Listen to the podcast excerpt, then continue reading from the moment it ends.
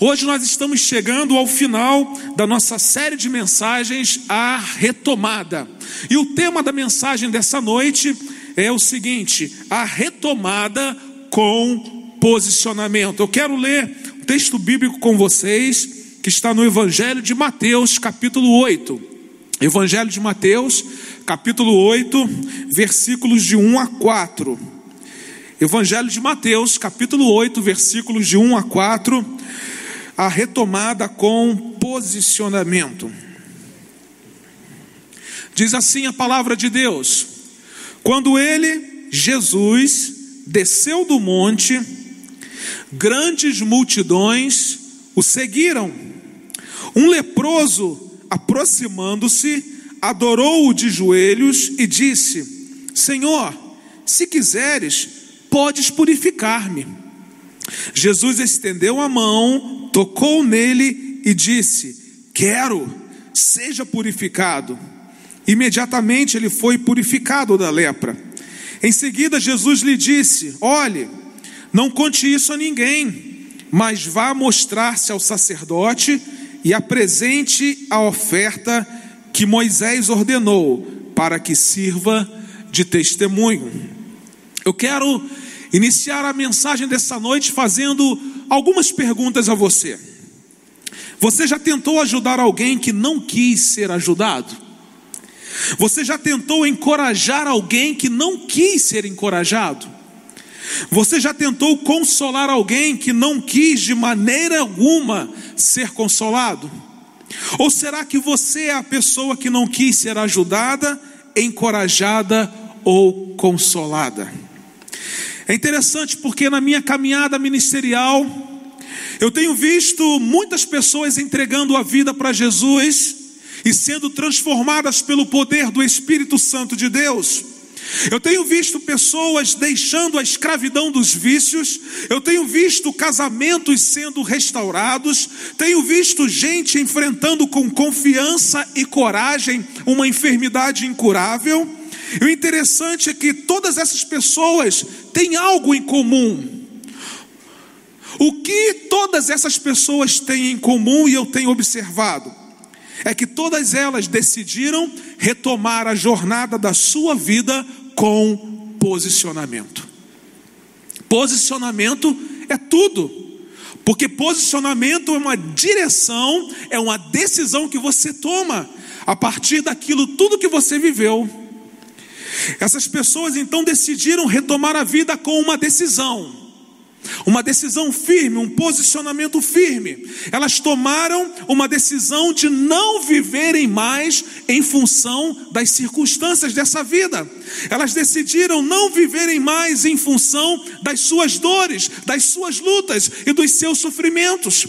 E o que eu tenho observado e vivido é que muitas vezes, quando nós vivemos em função das nossas dores, dos nossos sofrimentos, das nossas lutas, das nossas perdas, das circunstâncias adversas, dos ventos contrários da, dessa vida, a tendência é que tudo isso nos faça paralisar. A tendência é que tudo isso faça a nossa vida parar de uma vez por todas. A tendência é até que a gente acredite que Deus não está sobre tudo isso, que a gente acredita que Deus não está cuidando da nossa vida, que Deus não está fazendo o melhor, que a vontade dele não está sendo cumprida em nós. Tudo isso porque até determinado momento da nossa existência nós decidimos nos posicionar a favor das coisas ruins aparentemente que acontecem na nossa vida.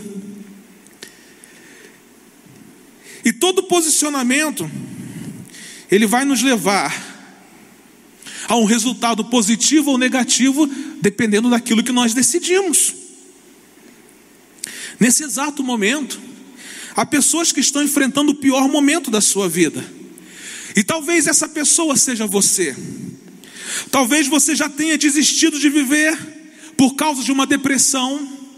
Talvez você já tenha desistido de viver por causa de uma perda, por causa de uma doença, por causa de uma tragédia, por causa de um desemprego ou por causa de qualquer outra coisa que esteja lhe trazendo dor e sofrimento. Mas nessa noite, eu trago boas notícias para você.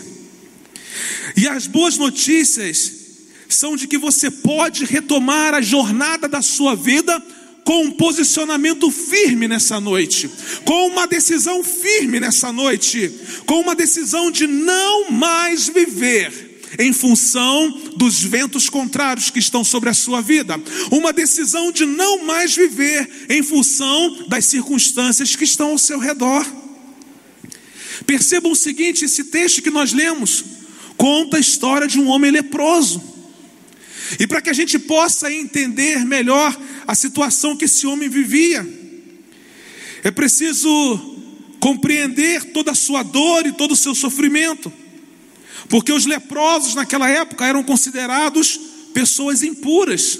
Naquela cultura, eles eram considerados impuros e por causa disso, eles eram retirados do convívio da sua família, eles eram colocados em um lugar específico, fora da cidade, onde eles precisavam conviver com outras pessoas que estavam doentes, inclusive outros leprosos. Não havia a mínima chance de um leproso nos tempos de Jesus, viver uma vida normal. Aqui está o retrato de um homem, um homem sem saúde, um homem sem identidade, um homem sem família e um homem sem amigos. E você poderia me dizer, pastor, então a história desse homem acaba aí. Então, pastor, para ele não há mais solução. Percebam, se sua vida chegar em algum momento sem saúde, sem identidade, sem família, sem amigos, o que você pensaria? Minha vida acabou. E talvez fosse exatamente isso o que aquele homem estivesse pensando, ou o que as pessoas ao seu redor estivessem pensando ao seu respeito. A melhor companhia daquele homem era a sua própria solidão, eram os seus próprios sofrimentos, eram as suas próprias dores. O mais interessante de tudo, irmãos, é que quando nós estamos vivendo um tempo de dor e sofrimento, nós achamos que a nossa dor e o nosso sofrimento são maiores do que as dores e sofrimentos de outras pessoas. E Deus, ele é tão extraordinário, ele é tão maravilhoso, que ele sempre coloca alguém com um problema maior diante de nós para nos mostrar que a nossa dor não é o fim, que o nosso sofrimento não é o fim, que a nossa luta não é o fim. Mas aqui está um homem leproso. Entre outros leprosos, o destino desse homem era apenas aguardar o destino que lhe esperava, a sua própria morte. Aos olhos humanos, nada seria capaz de mudar a história do homem leproso. Mas sabe o que me chama muita atenção nesse texto? É que esse homem não se conformou em ser um homem leproso. A Bíblia não cita o seu nome. Mas nós o conhecemos como homem leproso, que em algum momento da sua vida deixou de ser um homem leproso. Por quê? Porque ele não se conformou com a sua situação, ele não se conformou em ser chamado até que morresse de um homem leproso, não, ele não se conformou com o momento em que ele estava vivendo, mas esse homem se posicionou. E ele decidiu que a última palavra sobre a sua vida não seria uma palavra de lepra, a última palavra sobre a vida dele não seria uma palavra de morte, mas a última palavra sobre a sua vida seria uma palavra de cura. O grande problema é que muitas vezes nós nos conformamos com a última palavra que é dada a nosso respeito, e uma última palavra dada pelos homens. Esquecemos que a última palavra é sempre do Senhor, a última palavra quem dá é Deus, e nós precisamos viver na perspectiva de entender que é a palavra que traz vida que traz esperança, que traz direção, que traz renovo, é a palavra de Deus e é essa palavra que precisa dirigir as nossas ações. Mas esse homem não se conformou, e ele se posicionou. E ao ouvir que um homem chamado Jesus poderia mudar a sua história, poderia sanar a sua necessidade, poderia sarar a sua enfermidade, o seu posicionamento foi mais forte do que a sua lógica. Por quê, pastor? Porque as pessoas não podiam ter contato com leprosos. Os leprosos não podiam tocar em pessoas sãs. E pela lógica, aquele homem não podia aproximar-se de Jesus. Mas a decisão e o posicionamento de retomar a sua vida foram mais fortes do que a lógica. Isso nos ensina alguma coisa muito importante, que às vezes nós racionalizamos tanto a fé cristã que esquecemos de mergulhar no mundo da fé. Às vezes nós racionalizamos tanto a fé cristã, que esquecemos que Deus não nos chamou para entender e compreender determinadas coisas, mas Ele nos chamou para crer. Um homem que não conhecia o Evangelho, decidiu retomar a jornada da sua vida com posicionamento, simplesmente porque ouviu falar quem era Jesus. E talvez nós que já estamos aqui há tanto tempo, ouvindo de Jesus, ainda não tenhamos o mesmo discernimento, de não nos conformarmos com a paralisação da nossa vida e decidirmos de uma vez por todas retomar a nossa vida com um posicionamento. Aquele homem retomou a jornada da sua vida com posicionamento. Um homem que estava fora da cidade, no meio de outros leprosos, com a vida parada, com a vida estagnada, aguardando a morte, em um determinado momento disse assim: Não, eu não vou ficar aqui esperando a morte chegar, mas eu vou retomar a minha vida. Hoje eu tomo uma decisão, hoje eu tomo um posicionamento. Se esse Jesus é quem as pessoas dizem que ele é, é hoje o dia em que a história da minha vida vai mudar. Eu quero dizer para você que nos assiste, ou você que está aqui conosco nessa noite, tenha certeza do seguinte: esse Jesus que transformou a história desse leproso, que transformou a história de vida de muitas pessoas aqui nessa noite, ele e somente Ele é capaz de transformar a história da sua vida, mas tudo vai depender do seu posicionamento, porque o posicionamento ele gera milagres.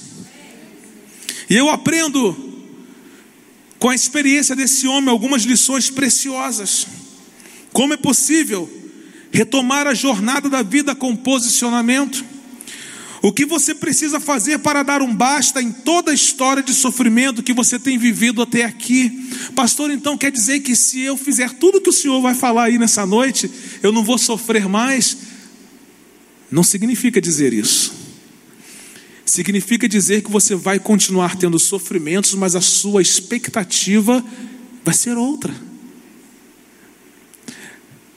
Você não vai viver em função dos seus sofrimentos você vai viver em função daquele que atravessa com você os momentos mais difíceis da sua vida e faz com que muitas vezes as suas lágrimas se transformem em sorrisos, e faz com que muitas vezes a sua amargura se transforme em esperança, e transforma a sua realidade de tal forma que a sua maior dor se tornará o seu maior ministério. Que lições nós podemos aprender aqui nessa noite a respeito de retomar a jornada da vida com posicionamento. A primeira lição que eu aprendo para retomar a jornada da vida com posicionamento, aproxime-se de Jesus. E dizer isso aqui nessa noite, no meio de tanta gente crente, parece ser algo contraditório, mas há uma verdade que precisa ser dita.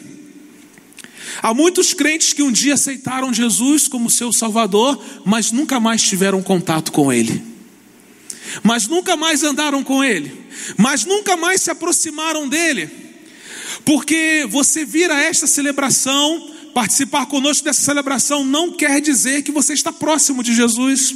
Você que assiste essa celebração conosco aqui nessa noite, o fato de você participar dessa celebração online não diz exatamente se você tem se aproximado de Jesus ou não. Se aproximar de Jesus é uma experiência que você tem com Ele e Ele com você, que eu, com os meus olhos naturais, não sou capaz de afirmar e de dizer se você tem ou não essa experiência com Ele. Mas a verdade é que nós retomamos a jornada da nossa vida e da nossa existência quando nós nos aproximamos de Jesus. Isso é um posicionamento da nossa parte. Os versículos 1 e 2 falam que quando ele, Jesus, desceu do monte, grandes multidões o seguiram e um leproso aproximando-se. Esse homem não podia aproximar-se de Jesus.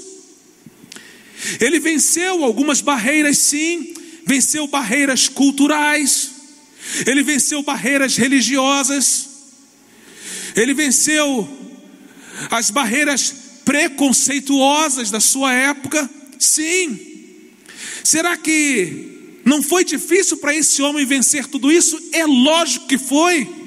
Não foi fácil, mas ele não esperou que as coisas acontecessem da forma mais fácil possível. Ele simplesmente, quando viu que Jesus havia descido do monte, que as multidões começaram a seguir, ele decidiu se aproximar de Jesus. Às vezes nós queremos que as coisas estejam muito bem para que a gente se aproxime de Jesus. Mas muitas vezes nós vamos ter que enfrentar multidões, muitas vezes nós vamos ter que enfrentar algumas situações que nós não esperamos. Muitas vezes nós vamos ter que enfrentar uma questão religiosa, cultural, preconceituosa para nos aproximarmos de Jesus. Algumas vezes nós vamos ter que enfrentar até a própria família para nos aproximarmos de Jesus. Mas para a gente é mais cômodo ficar onde está, curtindo a dor, curtindo a circunstância, curtindo o vento contrário, do que tomar uma decisão, se posicionar, retomar a vida, aproximando-se cada vez mais de Jesus. Esse homem, ele se aproximou de quem tinha resposta, de quem tinha cura de quem realmente tinha solução para a sua vida. Ele olhou para um lado e haviam leprosos que não poderiam fazer nada por ele. Olhou para a cidade e viu que homens que talvez poderiam fazer alguma coisa por ele, colocaram ele para fora da cidade. Olhou para a sua família e viu que a sua família era impossibilitada de fazer alguma coisa com ele ou por ele. Mas quando ele ouviu falar de Jesus, ele decidiu aproximar-se de Jesus, porque ele sabia que Jesus era o único que tinha solução para a sua vida. O grande problema é que muitas vezes nós procuramos a solução nas pessoas erradas, nós procuramos a solução nos lugares errados. Vencer a estagnação, posicionar-se, tomar uma decisão, uma vitória muito grande. Contudo, você precisa tomar a decisão de ir à direção correta. Você precisa se aproximar de Jesus. Quanto mais próximo de Jesus, menos você sentirá os efeitos colaterais das suas lutas. Quanto mais próximo de Jesus, menos você sentirá os efeitos colaterais das suas lutas. Alguém disse o seguinte: se há alguém que conhece a sua verdadeira dificuldade, esse alguém é Jesus. Parece que às vezes nós, como pregadores, somos repetitivos em dizer que precisamos de Jesus, que precisamos nos aproximar de Jesus, que precisamos estar pertinho de Jesus. Mas também tenho aprendido que professores ensinam os seus alunos por repetição. E os seus alunos entendem que essa repetição é que vai gerar conhecimento. Então, nós repetimos aqui que precisamos nos aproximar de Jesus, que precisamos estar perto de Jesus, por quê? Porque só Ele é que pode definitivamente trazer uma solução eficaz para a nossa existência, eficaz para a nossa vida. Aquele homem, apesar de ser impuro, ele se posicionou, ele decidiu aproximar-se de Jesus. Então, deixa eu dizer uma coisa para você nessa noite, porque talvez você diga assim: como que eu vou me aproximar de Jesus? Eu sou tão podre, eu sou tão impuro, eu faço tanta coisa que desagrada a Deus. Você não precisa se sentir tão impuro para aproximar-se de Jesus. Ele o recebe como você está.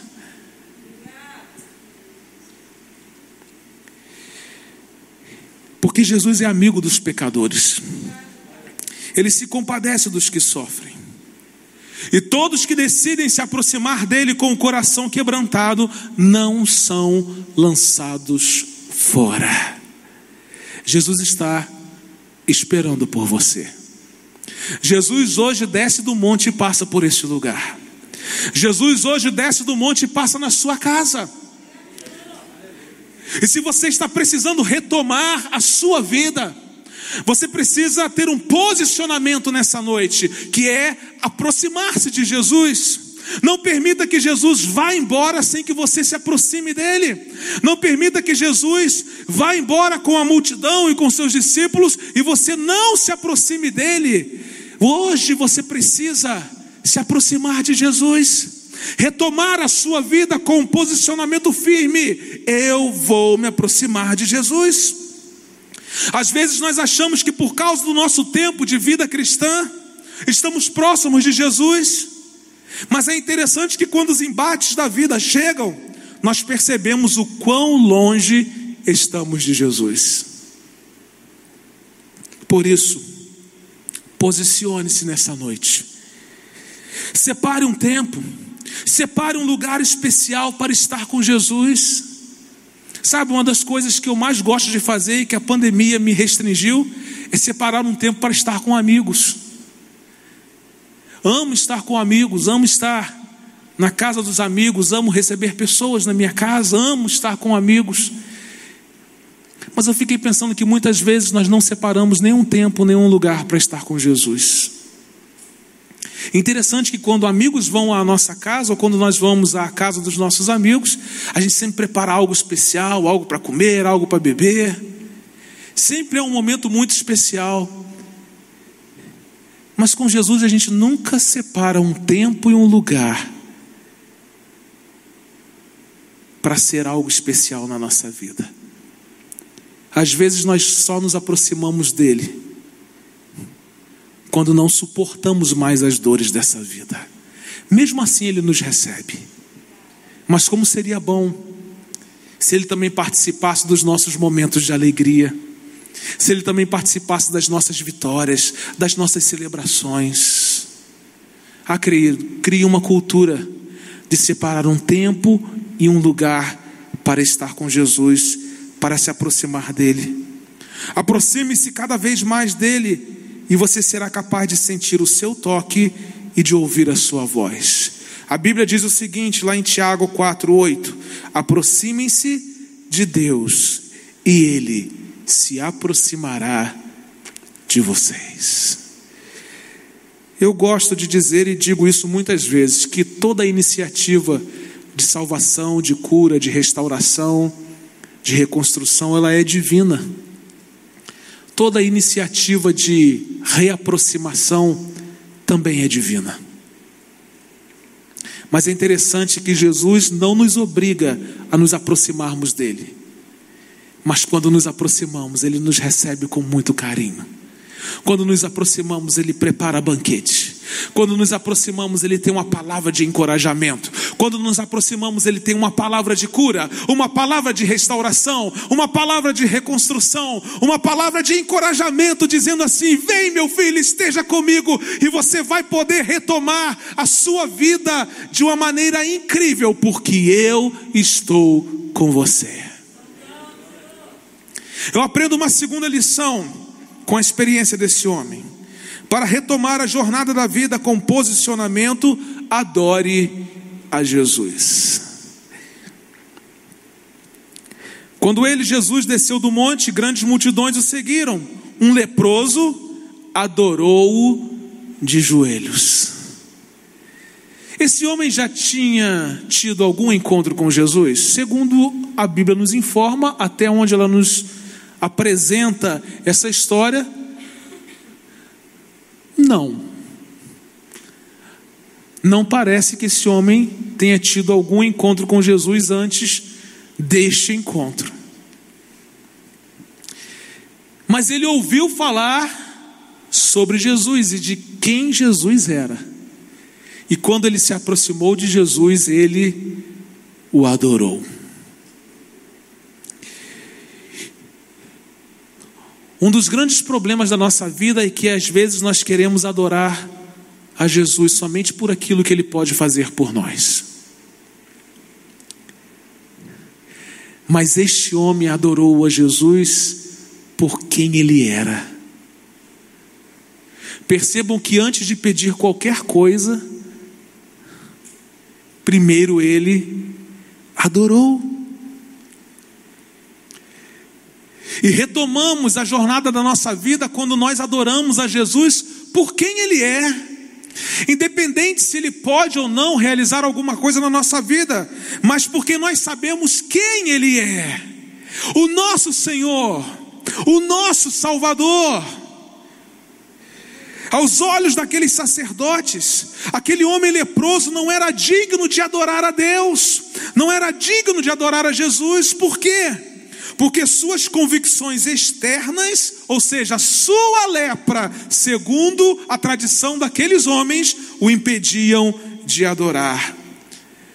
Irmãos, quantas vezes nós somos como esses sacerdotes, criticamos quem está adorando, criticamos as pessoas por aquilo que elas apresentam externamente, mas graças a Deus que Ele enxerga aquilo que nós não somos capazes de enxergar, Ele enxerga a realidade do nosso coração, aquilo que vai no íntimo da nossa vida, é isso que Ele enxerga. Muitas vezes, nós estamos aqui adorando ao Senhor com as nossas mãos levantadas, cantando, vibrando, mas o nosso interior não consegue se identificar com as realidades do nosso exterior. Aquele homem entendeu que a adoração é fruto de um coração puro e não de um corpo saudável. Há muita gente com corpo saudável e com coração enfermo. Mas a adoração ela é fruto de um coração saudável e não necessariamente um corpo que não esteja enfermo. Ele não se aproxima de Jesus com arrogância, não, mas ele se aproxima diante de Jesus com humildade.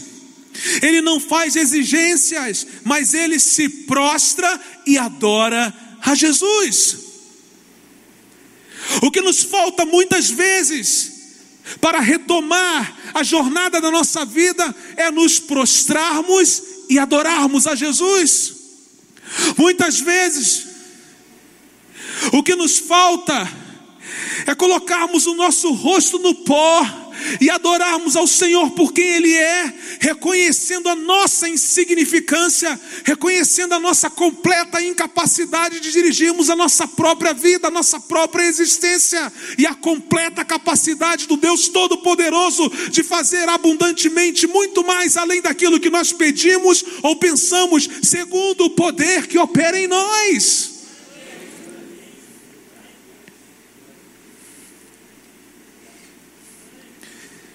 Por isso que as dores são necessárias. Por isso que os sofrimentos são necessários. É para Deus nos quebrar, irmãos. Nos jogar no chão. E, nos, e adorarmos a Ele porque Ele é. E não por aquilo que Ele pode fazer. Esse homem me impressiona por isso. Ele chega diante de Jesus se prostra e o adora. Isso nos mostra que a adoração a Jesus, ela não depende das circunstâncias da vida. Ah, hoje está tudo bem, eu vou adorar. Ela não depende de condições externas. Ela não se define pelos parâmetros estabelecidos pelas nossas necessidades. Se o Senhor fizer, eu vou te adorar. Ah, eu estou com esse negócio aqui. Se o Senhor, ó Deus, me abençoar, eu vou te adorar. Mas a adoração, irmãos, é a expressão do coração de alguém que sabe perfeitamente quem é Jesus. Isaías profetiza ao povo em nome de Deus. E Deus diz a ele, ó Isaías, vai lá e diz ao povo: Olha, eu estou cansado, porque vocês me adoram com os lábios, mas no fundo, no fundo, eu não recebo nada daquilo que vocês fazem. E às vezes nós adoramos ao Senhor e achamos que Ele está recebendo a nossa adoração. Às vezes nós cantamos e achamos que Deus recebe a nossa adoração. Às vezes nós consagramos ao Senhor os nossos dízimos e as nossas ofertas e achamos que Deus recebe a nossa adoração. Deus recebe aquilo que é expressão de um coração saudável, de um coração que não faz barganha com Ele, mas de um coração de alguém que reconhece precisa desesperadamente dEle e que sabe perfeitamente quem Ele é. É essa adoração que Deus requer de mim e de você. É essa adoração que Ele quer. Quantas pessoas que entraram na igreja buscando a pessoa certa, mas da maneira errada. Quantas pessoas que desistiram no meio do caminho. Por quê, pastor? Porque dependeram de situações externas, dependeram de parâmetros humanos, colocaram um limite em sua adoração. Todas as vezes que nós procuramos adorar a Deus com parâmetros humanos, com situações externas, nós colocamos um limite na nossa adoração. Mas quando a adoração é sincera e parte de um coração que entende quem Jesus é, não há limites para essa adoração. Você adora no leito de hospital, você adora em um ônibus enquanto vai para o seu trabalho, você adora na sua casa, você adora enquanto conversa com o vizinho, você adora enquanto vai ao mercado, você adora em todo o tempo, porque a adoração que parte de um coração sincero, a adoração que o Senhor recebe, é uma adoração sem limites. Não coloque parâmetros humanos naquilo que Deus recebe. A adoração não depende do que acontece do lado de fora da minha vida, mas do lado de dentro. Se a vida tem sido muito difícil para você, eu quero convidá-lo a adorar a Jesus nessa noite. A adoração a Jesus cria um ambiente onde a paz de Deus, que excede todo entendimento, substitui todo medo, toda amargura e toda tristeza. Temos um exemplo na palavra de Deus. Paulo e Silas estavam presos no cárcere interior, presos com os pés nos troncos. Provavelmente já deveriam ter dado uns bons tapas em Paulo e Silas lá naquela prisão. Tinham todos os motivos para estarem tristes, amargurados e reclamando: Senhor, nós pregamos e viemos parar aqui, que história é essa? Mas naquela situação constrangedora, sofredora, dolorosa, eles decidiram adorar a Deus. Por volta da meia-noite, Paulo e Silas estavam orando e cantando hinos a Deus e os outros presos os ouviam.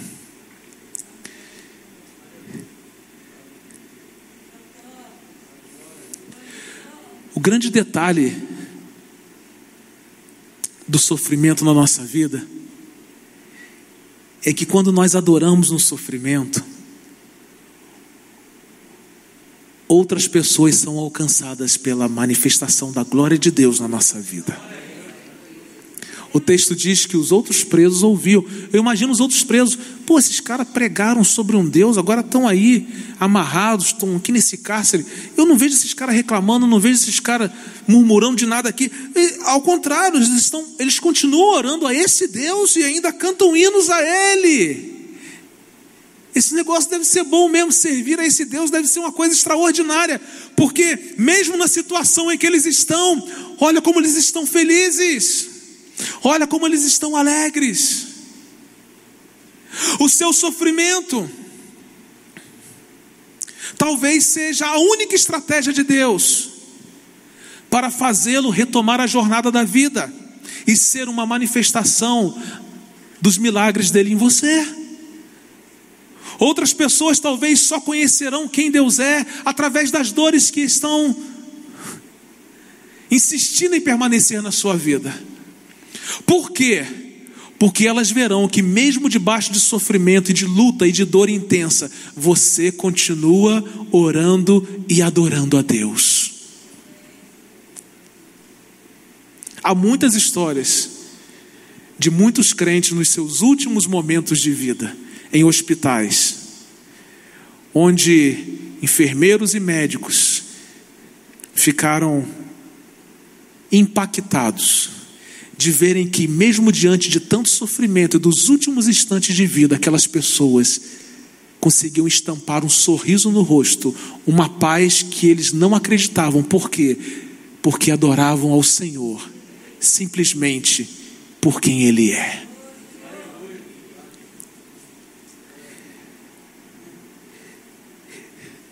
Às vezes nós nos tornamos apenas espectadores daquilo que Deus está fazendo na vida de outras pessoas. Mas nessa noite Deus nos convida a que também sejamos capazes de viver essas experiências. Que a gente não seja apenas um contador das experiências dos outros mas que a gente possa viver essas experiências com Deus a ponto de fazer com que outras pessoas reconheçam também quem é Jesus sobre a vida deles. Talvez o seu campo missionário seja a cama e o quarto da sua casa, onde muitos vizinhos que não conhecem Jesus vão lá visitá-lo e vão saber quem é o Deus a quem você serve. Nessa noite, Deus nos convida a retomar a jornada da nossa vida com posicionamento, adorando-o por quem Ele é. Em último lugar, para retomar a jornada da vida com posicionamento, dependa de Jesus. Quando ele, Jesus, desceu do monte, grandes multidões o seguiram.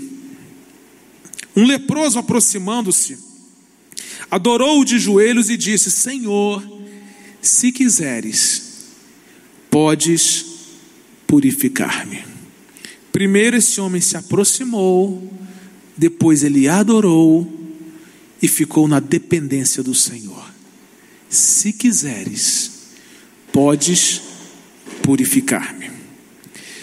Eu tenho aprendido que dependência não é sentimento, mas dependência é uma decisão. Aquele homem tinha uma necessidade e viu alguém que tinha resposta para aquilo que ele precisava. Ele aproximou-se, ele adorou, mas é interessante que ele soube reconhecer a sua total dependência de Jesus. E dependência anda junto com humildade. Quem é dependente é humilde, e geralmente quem é humilde é dependente. Essas duas coisas andam juntas. E alguém disse o seguinte: quando você reconhece quem Jesus é em sua vida, aprende a depender dele em todas as áreas e em qualquer situação. Uma das coisas mais difíceis para um codependente impositivo, que é o meu caso, é perder o controle das coisas. A pandemia foi um dos grandes sinais de Deus para me ensinar que eu não tenho capacidade de controlar absolutamente nada. Depois eu peguei um exame da minha leucemia que deu um resultado muito diferente dos resultados que vem dando. E perdi completamente o controle de novo. Nunca tive. Agradeço a Deus porque foi um erro do laboratório. Os exames estão bem, graças a Deus. Mas irmãos, é interessante observar esses aspectos, sabe quais? Nós não temos controle sobre absolutamente nada. E por que que a gente ainda insiste em achar que nós podemos controlar todas as coisas? É muito melhor depender de Deus. É claro que há coisas no nível humano que nós precisamos fazer. E precisamos ser prudentes e ter discernimento com relação a essas coisas. Mas há coisas, irmãos, que só Deus pode fazer. E quando somos dependentes dele, a nossa palavra é: se o Senhor quiser, o Senhor pode fazer. Por isso que quando nós reconhecemos quem Jesus é, nós aprendemos a depender dele em todas as áreas, mas principalmente em qualquer situação. Quando você tem uma necessidade, a sua dependência, a sua humildade irão ditar o quão perto ou quão longe você estará de viver o seu milagre. Um coração dependente, um coração humilde, sabe o que significa arrependimento. E arrependimento é fruto de posicionamento, é fruto de uma decisão. É fruto de você chegar à conclusão: olha, até aqui a minha vida foi assim, mas eu não quero mais viver dessa maneira, eu não suporto mais viver dessa maneira, isso precisa terminar na minha vida. Hoje eu preciso me posicionar para que a minha vida possa continuar, mas não continuar mais de acordo com a minha perspectiva, mas continuar agora, debaixo da perspectiva de Deus. Irmãos, quantos problemas familiares no tempo de pandemia. Sabe aquele marido que saía cedinho para trabalhar e só chegava praticamente para dormir? Ele agora já está trabalhando de novo, você está dando graças a Deus por isso, mas você precisou conviver com ele aí durante um bom tempo, não é verdade? Nós começamos a observar quão doentes nós, nós estávamos em família.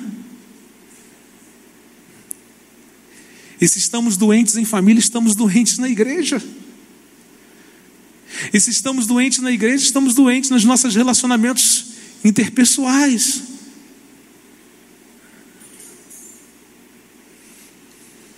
Tudo porque nós não dependemos de Deus. Eu fui a um casamento, agora há pouco tempo, e fiquei impactado com o casamento. Porque na hora do noivo fazer a declaração para a noiva e da noiva fazer a declaração para o noivo, sem que um soubesse da declaração do outro, os dois disseram a mesma coisa: Eu espero que você ame mais a Jesus do que a mim. Eu falei: opa!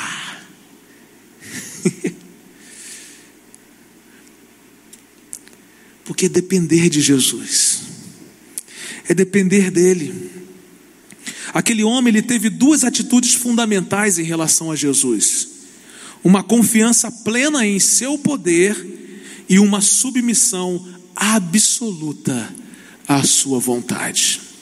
Um homem que nunca tinha tido um encontro com Jesus, confiou plenamente em seu poder e se submeteu absolutamente à sua vontade. E nós que estamos há tanto tempo vivendo dentro de um contexto eclesiástico,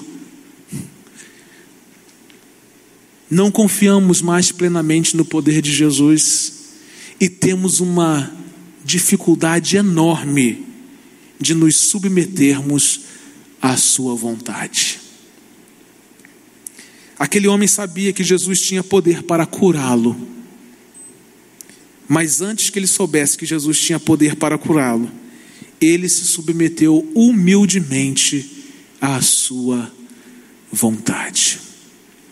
Eu sei que Jesus tem poder para fazer o impossível. Mas antes de saber que Jesus tem poder para fazer o impossível, eu preciso me submeter à vontade dEle. É impossível retomar a jornada da vida com posicionamento sem que haja uma completa dependência de Jesus. Você pode até retomar a jornada da vida, mas se não depender de Jesus, ela vai paralisar novamente. Dependência requer confiança. Dependência requer arrependimento. Dependência requer humildade. Interessante, meus queridos, veja como é bom depender de um Deus que faz a seguinte declaração: Pois eu sou o Senhor, o seu Deus, que o segura pela mão direita e lhe diz: Não tema, eu o ajudarei. Eu vou repetir: não é mais fácil depender de um Deus que age dessa maneira do que às vezes dependemos de nós mesmos. Olha o que ele diz, para você não esquecer: Pois eu sou o Senhor. E Deus é pessoal, ele vai dizer assim: O seu Deus, que o segura pela mão direita, ele diz: Não tema, eu o ajudarei. Às vezes nos frustramos na retomada da nossa vida, porque buscamos ajuda em quem não pode nos ajudar. Mas nós sabemos que Deus está pronto, disponível, dizendo: Não tema, eu o ajudarei. Em um dos dias mais difíceis desses últimos meses, num dia de manhã, enquanto fazia minha devocional e chorava, eu pedi uma palavra ao Senhor.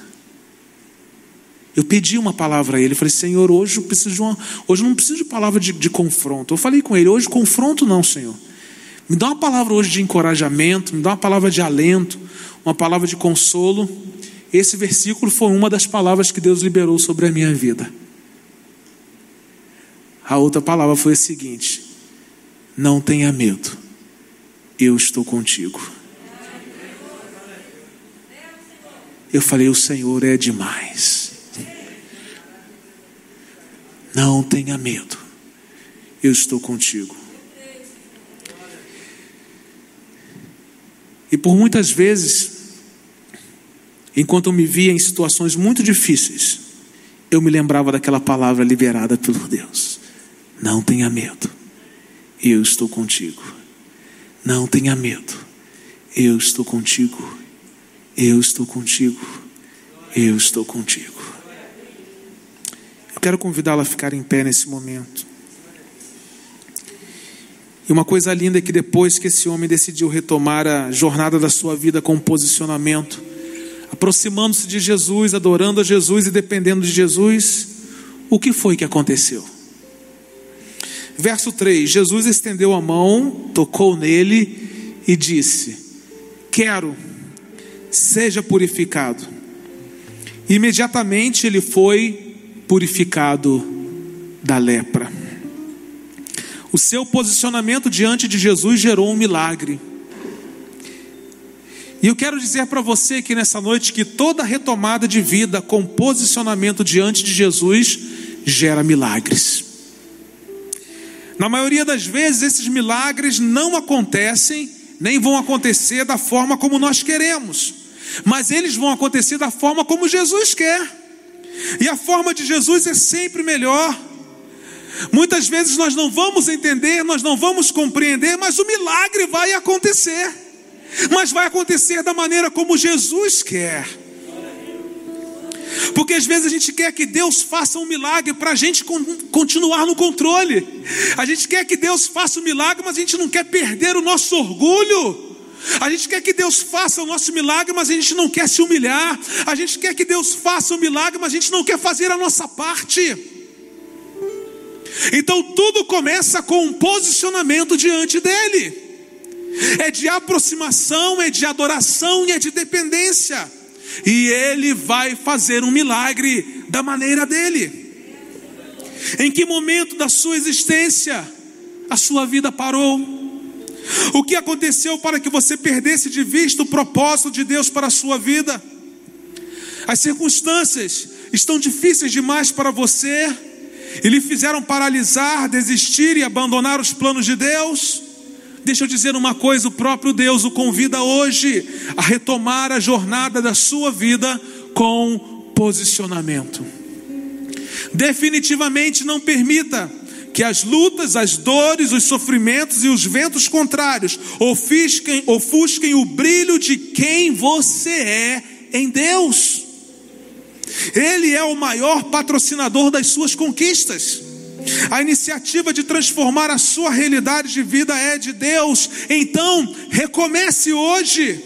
Hoje é o dia da sua retomada. Que você erga os seus braços aqui nessa noite e diga para o Senhor: Senhor, hoje é o dia da minha retomada. Que você na sua casa declare para o Senhor: Senhor, hoje é o dia da minha retomada com posicionamento diante do Senhor. Hoje eu quero me aproximar de Jesus, eu quero adorar a Jesus e eu quero depender de Jesus. A única coisa que eu não quero é continuar da mesma maneira.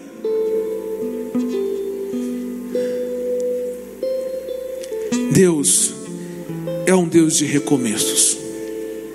Algo novo Ele tem para você. O que é que Deus requer então de você aqui nessa noite? Que você se renda. E há uma coisa muito interessante, porque quem se rende sempre perde alguma coisa. Mas decida perder nessa noite para ganhar. Perca para Jesus, para que você possa ganhar.